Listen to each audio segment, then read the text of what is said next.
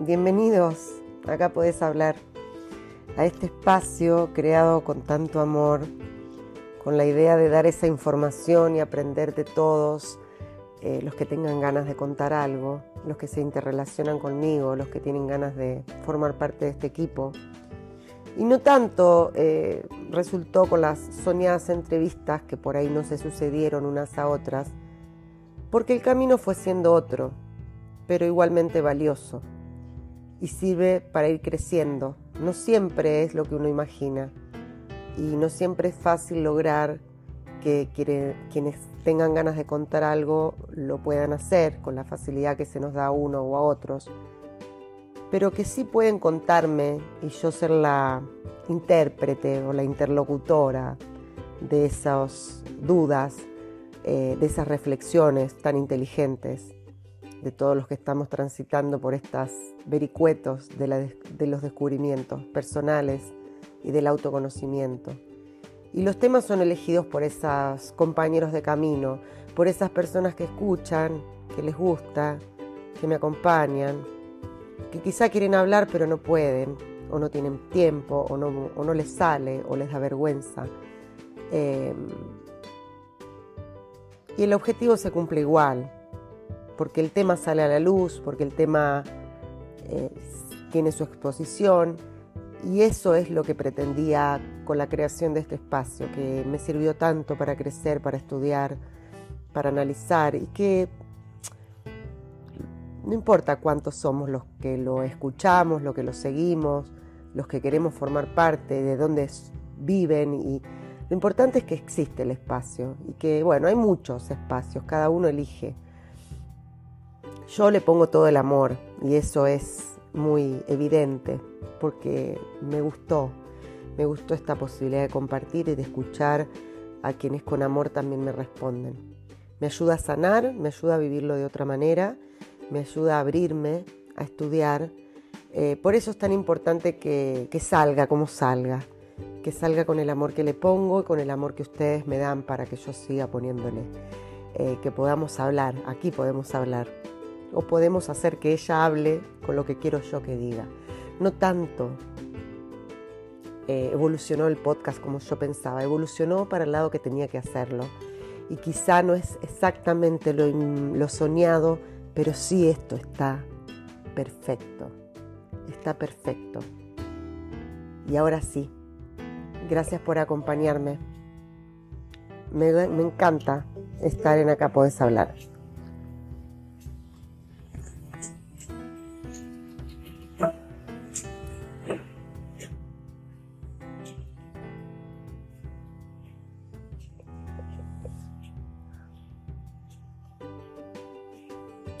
Y nos vamos al tema, un tema potente, fulminante.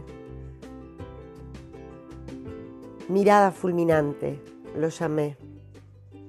Eh, bienvenidos a esta nueva cápsula especial, una cápsula que fue a petición, sí, de un tema que surgió entre algunos oyentes, donde me sumergía a investigar, a escuchar, a leer sobre algo que igual me ha perseguido personalmente, seguramente como lo hizo con vos. Eh, el tema es fuerte y nos suele condicionar, nos cambia, nos limita, nos duele, o nos levanta el ánimo un día y al otro nos los baja. Esas miradas fulminantes de los demás, esas miradas fulminantes de los demás. ¿Por qué nos movilizan tanto los ojos de los otros? Sobre nosotros? ¿Por qué nos movilizan tanto esas miradas del que no sabe nada de mí, de mi cabeza, de mis pensamientos, de mis traumas y de todas esas virtudes que tengo? ¿Por qué somos tan susceptibles a las opiniones, a las sugerencias, a las críticas, a los comentarios, a las miradas, a los gestos? A las actitudes y hasta los silencios o emoticones nos aniquilan un día con una facilidad increíble. Y ahí quedamos rumiando incansablemente hasta que viene otro episodio, otra circunstancia que nos vuelve a revolcar o a levantarnos. Y así fluctuamos, como la marea que va y viene de acuerdo al antojo del viento y de la luna. Y venimos y vamos de acuerdo a lo que piensan y sienten los demás de nosotros. Escuchaste bien a otros, a los de afuera de tu mundo, de tu vida, de tu interior, de mi intimidad, de tu intimidad, de tu interior. A esa gente que muchas veces no sabe nada de vos, ni le interesa, porque luego de decir lo que quisieron decir, luego de emitir ese juicio que a vos te destruyó y te dejó knockout, eso que te hizo retroceder en tu acción, que te hizo pensar dos veces para qué lo hice, o eso que cambió tu día, esa persona siguió su día y siguió su vida como si nada, en muchas ocasiones ni supo el daño que ocasionó. O bien se sintió muy feliz por haberte estropeado el, el día tuyo. Y nuestras almas quedan aniquiladas, oprimidas, desgastadas, porque esa mirada fue directo a esa zona que tanto nos duele y ahí quedaron. Y por ahí, ¿por qué te digo esto? Porque dentro de estas investigaciones y lecturas y se anduvo diciendo que duele tanto lo que dice el otro porque en realidad es una pequeña mirada nuestra, no del otro. Es lo que nosotros pensamos de nosotros mismos y que ponemos en la mirada del otro para que sea un poquito más fácil. Y bueno, le encuentro un poquito de sentido pensémoslo algo. Eso que tanto queremos decirnos, lo proyectamos en la mirada del otro y bueno, ahí nos molesta y rezongamos y nos destruimos, pero en realidad nosotros algo también tenemos de esa opinión del otro. Es un punto de vista que hay que analizarlo, por ahí no se aplica en todas las circunstancias, pero puede llegar a pasar. Nadie se detiene tanto en opiniones de otros. La que está pendiente de nosotros todo el rato es nuestra mente. Y nuestra mente, nuestra mente crítica, que está buscando siempre corregirnos, modificarnos, cambiarnos para su conveniencia, para alimentar ese ego que tanto nos está condicionando nuestra vida. Es un proceso de muchas cosas que no muchos nos sentamos a analizar. Quizá ese otro ni exista, lo imaginamos, o sea chiquito, ahí fácil de ignorar, pero nosotros ahí nos quedamos, dando vueltas con un pequeño comentario, un dicho, una mirada, o quizás solo pensando lo que pensarán si hacemos tal o, o cual cosa, que ni siquiera pensaron ni imaginaron esos otros. Bueno, quedó súper enredado, pero dale un sentido, dale una vuelta de, tuerca y por ahí no, están, no estamos tan equivocados. Esa es una reflexión que me gustó tomar en cuenta. Peor es eh, utilizar o, que nos haga mal el comentario que hace otra persona con maldad, con deliberada gana, ganas de hacer daño, con esas deliberadas ganas de hacer daño. Y peor, si esa persona despreciable produce un efecto en nuestra vida, peor todavía. Ahí estamos más complicados de cabeza. Ahí preocupémonos. Porque en lugar de hacer desaparecer a esa persona malvada de, de nuestro entorno, esa persona nos está condicionando nuestra vida, pero además nos está tirando una energía pésima, porque una cosa es sentir, sentirse mal por un comentario que sin intención de provocar ese daño nos provocó el malestar. Y otra es estar cerca de personas que deliberadamente y con maldad nos hacen este comentario y que nosotros además le damos esa atención. Esa persona que tan alejada del amor a nosotros y a la ternura para con nosotros, nos da esta tremenda sensación de sentirnos manejados por su opinión malvada encima. Eh, lo mal que estamos si estamos ahí condicionados por ellos, ¿no? Estamos para que eso nos haga un daño y nos perjudique una persona y nos reviente un día, una persona que no merece estar cerca nuestro. Ahí no solamente nos perjudica su comentario, sino nos perjudica la actitud nuestra de tenerla cerca, aceptación de tener una persona así en nuestra vida. Tenemos que tener una mente un poquito más abierta. Ay, qué fácil que lo dice esta niña, ¿no? Una mente de principiante. Mirar las cosas con otra mirada, una mirada inocente. Deberíamos poder implementarla en el día a día. Una mente con, con esa mirada con respeto, con respeto hacia el otro. Una mirada de principiante, ese que recién se saca la venda y sale a mirar todo con, con ternura, con inocencia deberíamos poder no detenernos, no darle ningún minuto de atención y en ese lugar dejarle un mensaje de indiferencia, de que no nos dimos cuenta lo que él dijo, de libertad de mente, de espíritu, de que somos libres. Eso da preponderancia a tu forma de ser y, al otro, si lo hace con maldad, va a decir, no, esto no, no merece la pena mi comentario porque no se dio ni cuenta. Quedaríamos por sobre ellos, ¿no? Desearíamos que, podamos hacer eso en algún momento. Serían tan lindo hacerlo así, pero al menos podemos desear o intentar hacerlo, sabemos que podemos. Estudiar este comportamiento nuevo de no atención al comentario del otro. Tenemos que desaprender esa dependencia de la mirada del otro, ese prejuzgamiento, a veces hasta infundado o poco real e incluso inexistente. Soltarnos a ser sin involucrar nada más que nuestros sentimientos y pensamientos, y nuestras ganas y nuestra energía, sentir sin los demás en nuestras vidas, sentir, solo sentir. Los que importan son los que importan, los que importan son quienes nos aman, quienes nos tiran su mejor energía naturalmente, sin dobleces, esas miradas son las que podrían importarnos, pero de nadie más. Y quienes nos quieren nos cuidan y quienes nos cuidan nos protegen y quienes nos protegen no nos tiran pesadeces ni comentarios de decadencia o, o de dolor. Y si lo hacen, porque a veces pasa que lo hacen, siempre pensemos que no son con mala intención y que podemos llegar a sentir que incluso nosotros en muchas ocasiones fuimos los que emitimos esos comentarios desafortunados. Podemos llegar a pedir disculpas y podemos también pedir que nos pidan perdón. Siempre se puede arreglar. No pueden modificarnos ni, ni cargarnos una mochila tan pesada. Que nadie corte tus alas, ni te haga sentir que tu vida depende de ellos que tu forma y ánimo dependa de tus antojos.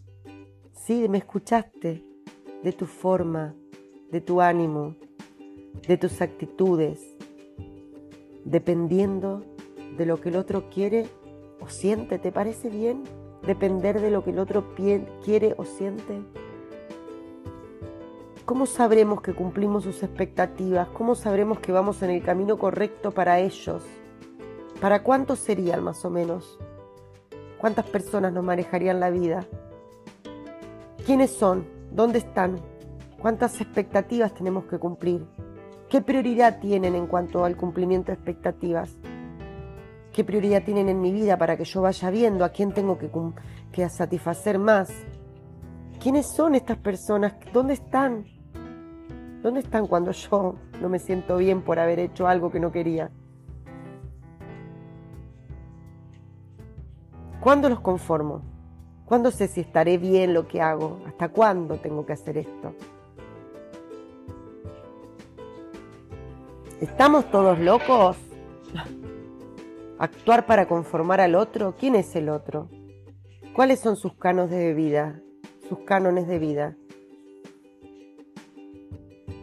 ¿Quiénes son para darnos consejos de vida? De cómo, cuándo, dónde, de qué es lo que está bien o está mal, cuál es mi objetivo de vida, dónde quiero llegar con lo que estoy haciendo, pero como, ¿de dónde aprendimos esto nosotros? ¿De dónde aprendí esto yo? ¿Qué pecado estoy pagando para tener que cumplir la expectativa de otra persona? Ay, soltemos esa mirada, a ver, respiremos. soltemos. Seamos compasivas con nosotras, con nosotros. No exijamos cumplir también las expectativas de alguien más que no sea nuestras propias expectativas. El otro tampoco lo hace por conciencia, el otro lo hace porque también aprendió eso y sabe lo que produce su mirada. Ese es tu problema, ese es su problema. Su juzgamiento es su problema. Sácala de encima tuyo, sácalo, no cargues con esa cruz. Lo que el otro piense, hable, diga de vos o de tus acciones o de tus pensamientos es problema del otro. El otro también cargará con sus penas, tendrá sus porqués, tendrá sus justificativos, pero yo no puedo cargar con eso. Eh, él sabrá lo que progenera, no sé si sabrá lo que genera. Vos no cargues ni siquiera con ese pensamiento. Evadí, huí, hacete la boluda. El otro hace lo que puede también, ¿eh? Y vos podés huir del otro, podés hacerte la boluda y salir corriendo de eso que te hace tanto daño, de su pensamiento, de su juzgamiento, de su risa, de su burla. Correte, correte de ahí, no es tu esquina. No es tu esquina. Dale, podés. Podés. Encárgate de brillar, de ser tal cual sos, de actuar conforme a tus instintos, tus deseos profundos. Ya te postergaste tanto, ya le diste el gusto a tanto pelotudo dando vuelta por ahí. Y aunque sea el que más ames en tu vida, aprende a poner tus límites, a decir hasta cuándo, hasta cuándo vas a manejar mis pensamientos y mis acciones. Aprende a cuidar tu metro cuadrado, que esté bien delimitado. Pone límites aún con quien más amas. No dejas ningún espacio libre, porque donde no actúas, actúa otro por vos. Cuidado con eso. Cuidado con eso.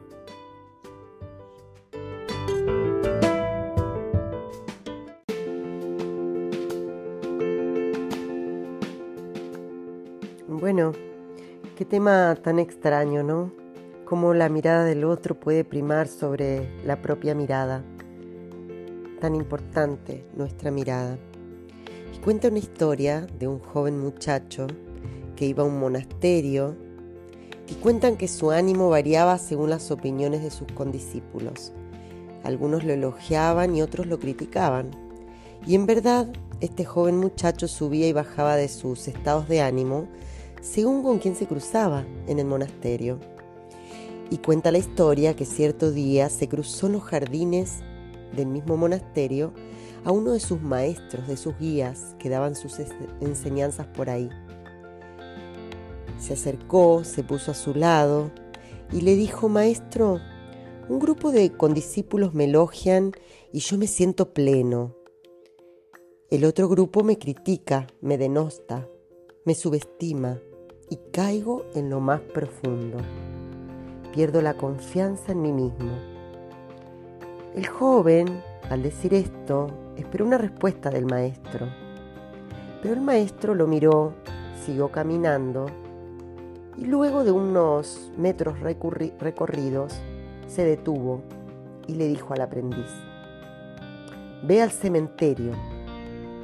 Y el muchacho sorprendido lo miró y le dijo, ¿al cementerio? No entendía nada. Sí, le dijo el maestro, ve al cementerio, llega hasta la mitad de todas las tumbas, observa todas y cada una de ellas y ponte a proferir insultos a los muertos. Hazlo ahora mismo. El muchacho, un poco confundido con la instrucción, fue e hizo exactamente lo que le habían ordenado. Luego de realizado, volvió donde el maestro y le preguntó, ¿qué te dijeron los muertos? Pues nada, le dijo el muchacho, ¿qué me van a decir? Si estaban muertos. Ah, bueno. Entonces, le dijo el maestro, regresa al cementerio, al mismo lugar, observa las mismas tumbas, pero esta vez grita y lanza elogios y alabanzas a cada uno de los muertos de tu entorno. El muchacho, más confundido aún, salió e hizo exactamente lo que el maestro le pidió. Y al regreso el maestro le volvió a preguntar, ¿qué te, qué te contestaron? Pues nada, ¿qué van a decir? dijo el joven, si están todos muertos. Entonces, entonces, le dijo el sabio, sé como los muertos, que ni el elogio de los vivos te ensalce y que ni la crítica de los vivos te rebaje. Sé como los muertos.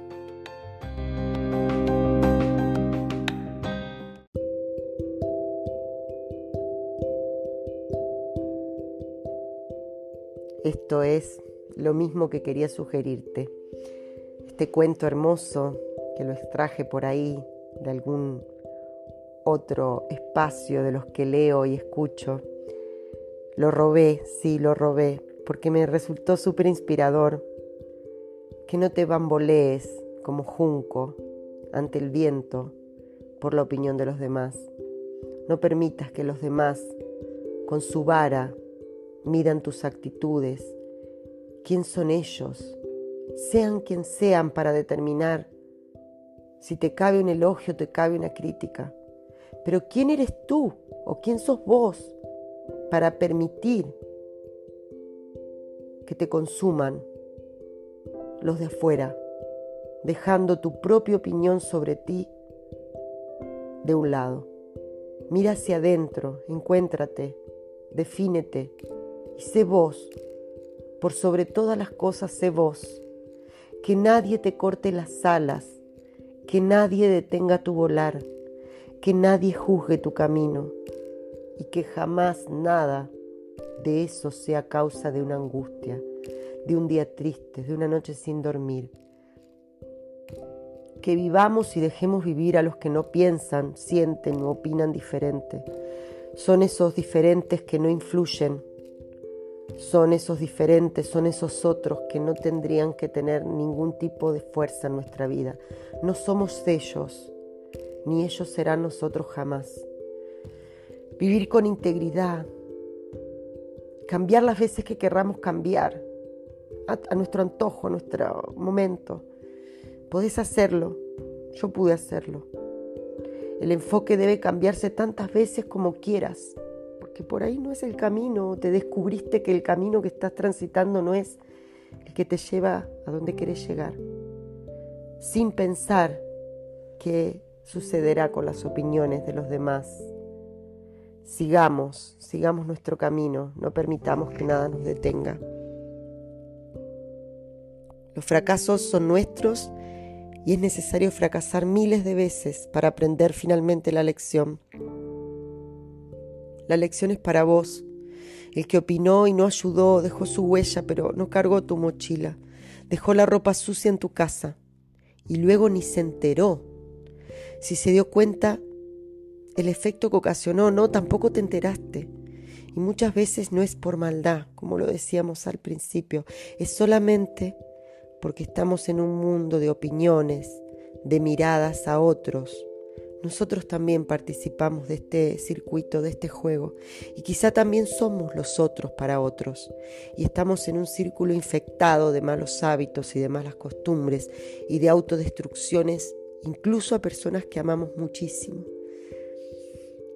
Gestionamos la vida de los demás, peor que ello, peor, peor. Sus decisiones se modifican por nuestras opiniones. Aún peor, sus ánimos se modifican. Aún peor, sus autoestimas se modifican. Aún peor, su futuro cambia. Limitamos sus libertades, sus alegrías, sus momentos. Quizá lo hacemos más de lo que creemos y quizá está bueno darse cuenta. Quizá en muchas o para muchos seamos esos malvados que le jodemos mucho la vida al otro y está bueno que aunque sea ya sepamos que podemos cambiarlo y que podemos trabajar en eso. Pongámonos a observarnos, a medir la calidad de nuestras afirmaciones sobre los otros, la magnitud de las palabras que emitimos.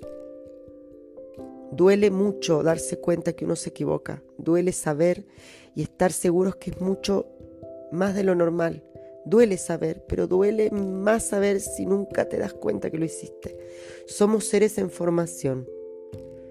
Eh, saboteamos incluso a la gente que más amamos y no lo hacemos por maldad. Y nos sabotean muchas personas que nos aman. Lo hacemos porque las conductas que aprendimos y los traumas que cargamos y los resentimientos provocados por tantas cosas que no pudimos resolver a tiempo, nos provocan estas reacciones y estas opiniones, pero estamos en proceso de cambio, de mejora continua. Somos productos a moldear, no huimos de los defectos, los descubrimos, los sacamos a la luz, los reconocemos, incluso a veces en público que molesta tanto y duele tanto, los expulsamos con nuevas conductas que tratamos de aprender, internalizar lo nuevo, lo más dulce, lo más cercano al otro, lo que no lastima. Y también pedimos que el que pueda hacer esto también para que no nos provoque ese malestar, feliz lo recibimos. Em, el descubrir y abrir los ojos sin negar nuestras actitudes ya es un gran paso. Y luego, como siempre, amigos, volvemos a caer en millones de veces pero seguimos siendo amigos. Volveremos a caer en millones de errores, pero mejoramos un poquitito más que la vez anterior. Historias que nos pasan a todos, todos los días, algunas más pendientes, otros menos, pero en fin, nos pasa a todos. Al menos estamos en el camino. Yo siempre intento enorgullecerme de los pequeños avances, elogiar mis pequeños hitos, logros, banderitas que voy poniendo en el camino. Me faltan millones, como a todos. No podremos ser pequeños Budas o pequeños Jesucristos de un día para otro. Quizás solo que queremos ser un poquitito mejor. Pero para ellos, amigos, coincidamos que el trabajo no es grato, no es bonito estar sacándose todo el día eh, la mugre, tratando de ser mejor. Al menos no tener que rendirle cuenta a ese otro que está tan lleno de defectos y errores como yo. Por lo menos lo reconozco a mí misma, ¿no? Pero que no tiene eh, la humildad. ¿Quién no tiene la humildad y el coraje de enfrentarse a nuestras propias miserias? Muy difícilmente pueda cambiar algo de ellas. Entrar y limpiar ese cuarto cerrado y lleno de basura acumulada de tantos años es para grandes muchachos, es para aquellos que son genios, que pueden pelear contra sus egos, pelear con el subconsciente, la humildad para abrirse, que generalmente se necesita mucho silencio, para saber que no podemos controlar todo, humildad para dejarse arrastrar y mostrarse tal cual uno es, con estas miserias, esto soy, me equivoqué, te juzgué, te destruí, me arrepentí, perdón, perdón, lo siento. Te amo. Gracias. Es muy difícil estas cuatro palabras que se utilizan mucho en el Hoponopono, que son el Hoponopono. Es muy difícil decirlas y qué sanadoras que son. Cuántas veces las escuchamos y cuántas veces las decimos. Eh, que si alguien opina que si ese otro se atreve a juzgar, a opinar, a lastrar mis días con su mirada cruel, con su mirada fulminante, solo tengamos la oportunidad de mirar para arriba y pedirle a Dios que lo ilumine, que nos dé esas palabras. Perdón, lo siento, gracias, te amo. Conectar con algo que te lleve más allá, que no te arrastre al mismo nivel energético que el que opinó. Solo puedes ser para los demás lo que primero eres para ti mismo. Eso lo dice Neville Goddard, un genio que mezcla muchísimo misticismo con religión, que me ha llevado a leerlo con mucha pasión. Em, empieza a sentirte gigante, un centro de poder que empequeñece a esos antiguos gigantes que parecían que eran gigantes, pero que no lo eran ante tu grandeza. Hacer de ellos saltamontes, que no tengan nada que decir ni que hacer al lado tuyo. Libérate de la prisión autoimpuesta. Libérate de la mirada de los otros. Ellos verán y sentirán poder si se lo damos. Solamente los otros tienen ese poder cuando se lo damos. Cuando ellos te ven fuerte, poderoso, sus comentarios se invisibilizan, se desarman con tanto brillo que enseguece las opiniones de ellos y sus visiones que no se pidieron, que no se necesitan, que nadie quiere. Ellos se desaparece. Nos agitamos con un comentario, tal cual se agita el agua y se enturbia cuando se arroja una piedra hasta que la piedra llega al fondo del, del recipiente y vuelve a calmarse cuando llega al fondo, desapareciendo nuestra órbita con esas onditas que deja la caída de, un, de, algo. Eso debemos dejar que, que solo se tranquilice. Así debemos hacer, dejar que el comentario caiga y tranquilizar nuestro espíritu como dejamos que esas onditas se, se vayan disolviendo antes de contestar y de actuar y de sentir. Dejemos que eso, porque opiniones van a haber, no podemos evitarlas.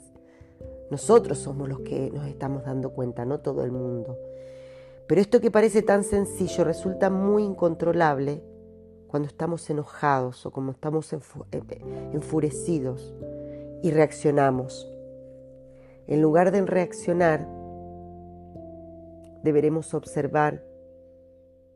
Pero bueno, sale tan lindo decirlo como siempre digo, y me queda tan lindo el mensaje y después me queda tan grande lo que digo que no me que no me doy cuenta en qué minuto no hice nada de lo bonito que tenía en la cabeza, pero a veces pasa, se tiene la información y estamos llenos de información. Lo que no tenemos es la práctica.